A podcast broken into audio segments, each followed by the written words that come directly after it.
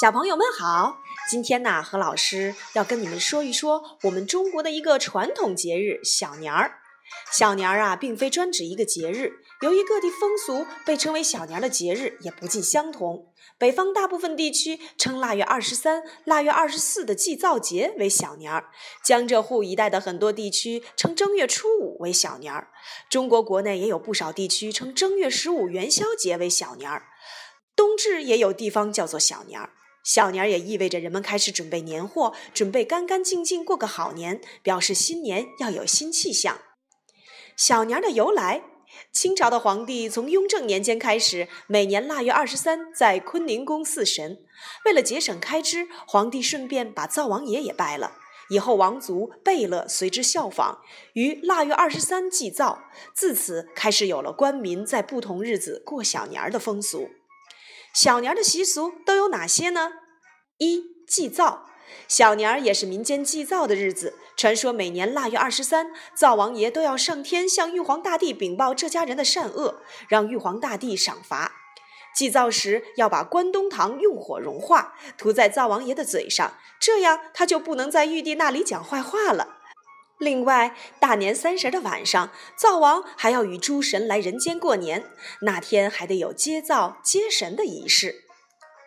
二扫尘，过了二十三，离春节只剩下六七天了，过年的准备工作显得更加热烈了，要彻底打扫室内，俗称扫尘。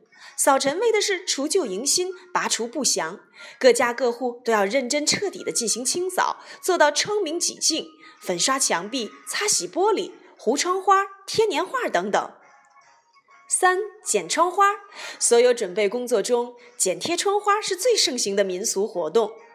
还有写春联儿，家家户户都要写春联儿。民间讲究有神必贴、美门必贴、美物必贴，所以春联数数量最多，内容最全。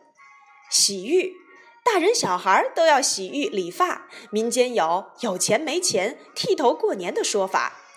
还有就是婚嫁，过了二十三，民间认为诸神上了天，百无禁忌，娶媳妇儿、聘闺女不用选日子，称为赶乱婚。直至年底举行结婚典礼的也特别多。好了，小朋友们最关心的那就是小年儿我们要吃什么呢？民间讲究吃饺子，取意送行饺子迎风面。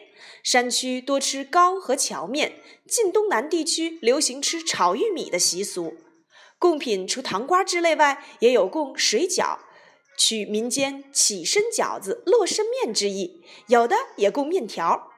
小年年来临，送你好心情。所以，小朋友们，关于小年儿的这个节日，你们了解了多少内容呢？好了，听了何老师的讲解，我们快一起去庆祝我们的小年儿吧！